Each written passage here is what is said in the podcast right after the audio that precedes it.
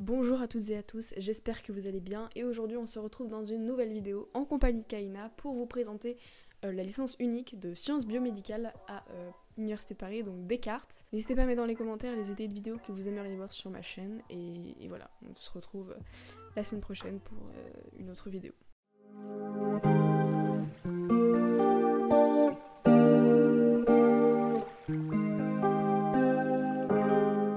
Donc bonjour.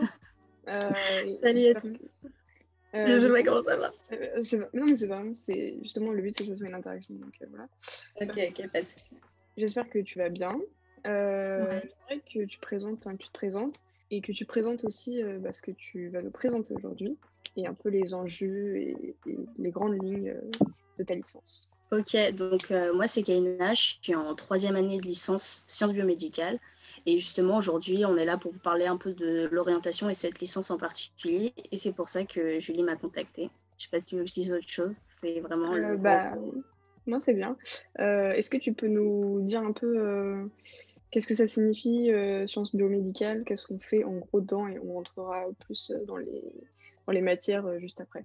Yes.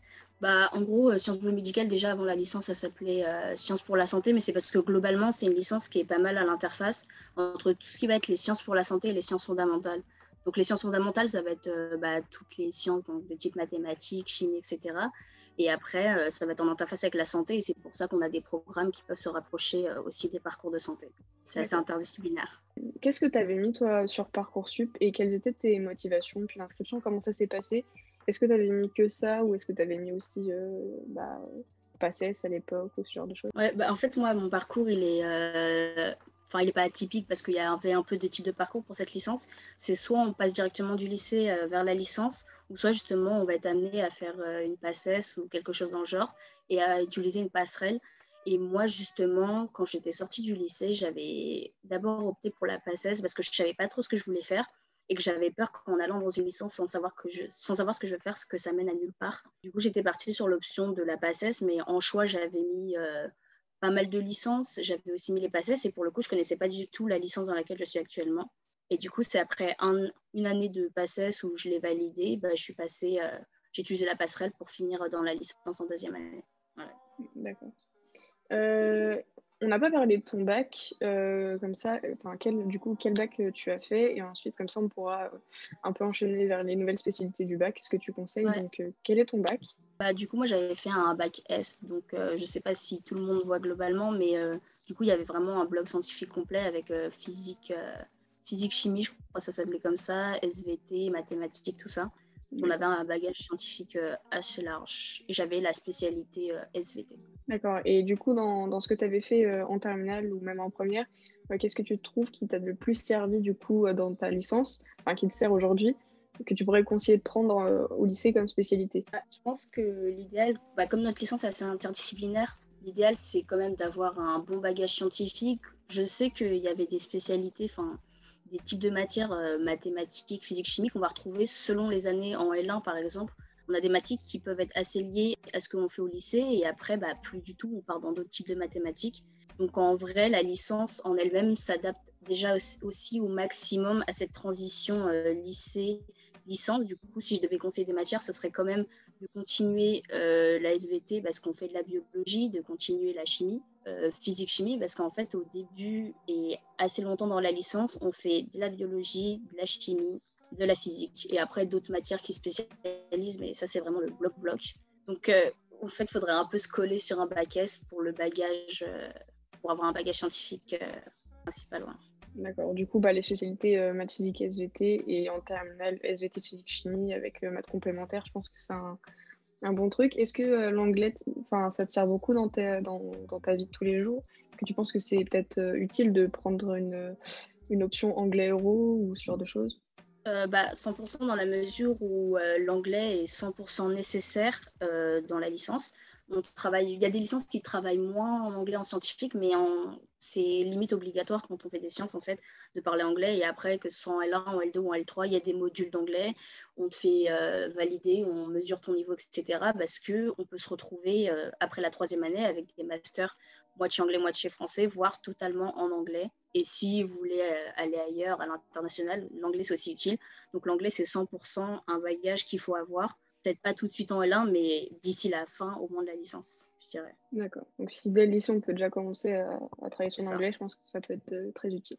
Euh, est-ce que tu peux nous parler un peu du, campus euh, dans lequel tu étudies? Parce que enfin, Université de Paris, c'est très large. Euh, où, tu te situes dans Paris? Est-ce que c'est accessible avec les transports, etc. Yes, bah, surtout qu'en plus je viens aussi pas de Paris, donc les transports j'ai l'habitude. du coup, c'est le campus Saint-Germain, donc normalement c'est dans le 6e arrondissement, quartier latin. Et en gros, c'est accessible avec pas mal de métros, parce que globalement, il y a aussi. c'est un quartier assez étudiant, donc il y a d'autres types d'écoles à côté il y avait Sciences Po, bref, etc. Mais euh, c'est assez accessible en métro. Le campus, il n'y a pas que des sciences dedans. D'ailleurs, il y a aussi des PACES, euh, des droits, enfin, des sciences humaines et sociales. Euh, sinon, que dire du campus? Bah, Assez grand, quartier assez sympa, quartier étudiant. Donc, donc voilà, je ne sais pas si j'ai d'autres infos à dire dessus. Et desservi du coup par pas mal de métros, donc c'est bien. D'accord, donc pour les gens qui viennent même de, de, de toute l'île de France, pas forcément de Paris Centre, ça marche, quoi. C'est facilement accessible. Euh, il y a Châtelet à 15 minutes. Donc là, on a toutes les lignes de RER, e tous les métros. Il y a aussi la 12 et la 4 et la 10. Donc, euh, bon, je pourrais en citer beaucoup, mais c'est assez bien encerclé, je trouve. Euh, est-ce que tu peux nous parler un peu de ton emploi du temps en règle générale? Est-ce que tu trouves que c'est assez chargé? Est-ce que tu as du temps, je sais pas, pour travailler chez toi ou avoir des activités stress scolaires en association Je sais pas? Comment ça se passe? Ouais, bah, globalement, euh, l'emploi du temps, c'est euh, il y a un peu deux parties. Il y a vraiment la partie avec tous les cours. Donc, c'est des cours en amphithéâtre avec les professeurs. Bon, quand il y a le Covid, c'est juste des Zooms. Mais euh, c'est les cours, puis les ED, donc c'est des enseignements dirigés, où là, on se retrouve avec des plus petits effectifs et, après, on va travailler sur des matières, des thématiques en particulier. Et du coup, globalement, comment ça s'organise C'est qu'on n'a pas forcément des journées de cours chargées, mais à ça s'ajoutent les ED. Et après, le temps libre, tu l'utilises soit pour préparer tes fiches de cours ou pour prendre de l'avance sur les partiels, soit pour travailler tes ED. Les ED, c'est pas quelque chose, euh, la préparation n'est pas obligatoire, mais c'est comme ça que marche la licence globalement, de la L1 à la L3. On continue d'avoir euh, beaucoup d'ED et c'est euh, très important pour accompagner les cours. Donc, donc après, c'est à mesurer parce qu'il y a des gens qui vont pas forcément en cours, mais dans la globalité, tout le monde va en ED. Et c'est à partir de là qu'on peut doser l'emploi du temps c'est assez réparti de manière homogène, mais c'est assez dense, je dirais. Le programme aussi est assez dense. D'accord. Donc par rapport au lycée, tu trouves que ça change pas trop, quoi? Bah, c'est différent, je pense, parce que, enfin, après, moi, c'était des souvenirs que j'ai du lycée, mais le lycée, donc, on a des horaires assez fixes, du genre 9h-17h, euh, et on a quelques devoirs à la maison, mais on travaille beaucoup, beaucoup avec les professeurs pendant les cours, alors que là, ça va être en ED qu'on va pouvoir travailler je dis un exemple bête, mais si on fait des mathématiques, on peut avoir un cours de mathématiques qui va nous expliquer toutes les notions de cours. Et après, c'est en ED qu'on va revoir ça. Et du coup, tu peux euh, moduler euh, ton apprentissage. Donc, c'est pas pareil que le lycée parce que c'est beaucoup plus libre. En fait, on nous propose plein de créneaux d'apprentissage, plein d'horaires. Mais euh, en soi, tu modules plutôt ton emploi du temps par rapport à ta manière de travailler. Et ça, c'est un peu de manière générale ce qui se passe dans le supérieur. D'accord. Alors du coup, rentrons dans le vif du sujet. Euh, quelles sont les matières qu'on étudie euh, durant les trois ans, enfin les matières principales, les plus grosses matières euh, dans ta licence? Bah, En gros, c'est très très large, mais ça va être chimie, biologie, biochimie physique. Globalement, c'est les quatre orientations principales. Et après, selon les années, ça peut varier. Donc, on peut ajouter des matières. là, c'est aussi ça qui va s'axer plus dans le parcours de santé, mais des matières telles que la physiologie, la génétique, euh, des neurosciences. En L1, je sais que c'est assez interdisciplinaire, donc euh, avec physique, mathématiques, biochimie, chimie, biologie. Et après, en fait, quand on avance dans notre parcours, on va se spécialiser de plus en plus. Donc, d'abord, on va continuer euh, la chimie et la biologie, mais en rajoutant des matières facultatives qui vont être à choix, donc choisir de la génétique ou de la physique. Et vraiment, à la fin de ça L3, on est vraiment sur un parcours qui va être plus axé biologie ou chimie, à l'interface avec euh, de la biochimie. Et après, ce qui va être de la physique va souvent bah, peut s'allier avec la biologie, mais ça s'allie plus souvent avec la chimie. Et voilà, donc en fait, ça part très interdisciplinaire et ça se rejoint pour euh, choisir vraiment sa branche et pour pouvoir accéder des masters euh, assez cohérents. D'accord. du coup, bah, on va enchaîner. les débouchés, qu'est-ce qu'on peut faire après une licence? Est-ce que déjà on peut trouver des métiers, même si je pense que la plupart des gens vont faire un master? Euh, quels sont les principaux euh, débouchés après cette licence? Bah, je pense que même si on regarde les statistiques, on va avoir beaucoup, beaucoup de pourcentage en master. Et après, la question, ça va être de se dire, est-ce que après mon master, je me professionnalise ou est-ce que je fais un doctorat? Après, je sais qu'au niveau de la fin de la deuxième année, il y a aussi possibilité de rejoindre des licences professionnelles qui vont être par exemple axées sur de la santé, euh, des outils technologiques, l'industrie, le pharmaceutique, etc. Donc, on peut se professionnaliser assez tôt en partant dans une licence professionnelle, mais si on clôture la licence jusqu'à la troisième année, ce qui est vraiment cohérent, ça va être de partir en master. Après, je sais que selon les partenariats des universités, mais en tout cas dans notre cas, on a aussi possibilité de rejoindre des écoles. On a un partenariat avec une école d'ingénieurs. Euh, il y a aussi une passerelle pour aller à Sciences Po. Donc ça, c'est des passerelles, disons, qui correspondent à un petit pourcentage. C'est comme si je te disais que 80% des gens faisaient un master et que dans les 20%, tu avais et les licences professionnelles et les écoles et euh, Sciences Po et autres, tu vois. Mais globalement, c'est un master et après le master, soit on s'insère professionnellement, soit on fait un doctorat. D'accord. Et les masters, c'est quoi euh, Il y en a qu'un seul Il y en a C'est quoi les domaines? Déjà, sachant qu'on a l'université de Paris de d'Hydro, parce que du coup l'université de Paris c'était une fusion entre Descartes et Diderot, et que la licence vient initialement de Descartes. Et il y a énormément de masters, sachant qu'en tant qu'étudiante de base, tu peux aller postuler n'importe où en France, pas mal de masters, donc tu peux faire comme je disais tout à l'heure, des masters en lien avec la chimie, en la biochimie, la biologie, la physique. Il y a aussi des masters qui vont être un peu plus atypiques. Donc, par exemple, les sciences cognitives, c'est un truc qui va être à l'interface entre notre licence qui est assez scientifique, euh, qui va être en lien avec les neurosciences, mais aussi avec euh, des, gens qui viennent de la licence de psycho. Donc, c'est très, très vaste et je pense qu'on a pas mal, pas mal de masters. Ça peut être axé sur la technologie ou plus sur les sciences, il y en a vraiment beaucoup. Après, ça, vous pouvez le voir, euh, je pense, sur le site l'Université de Paris mettent à disposition tous leurs masters.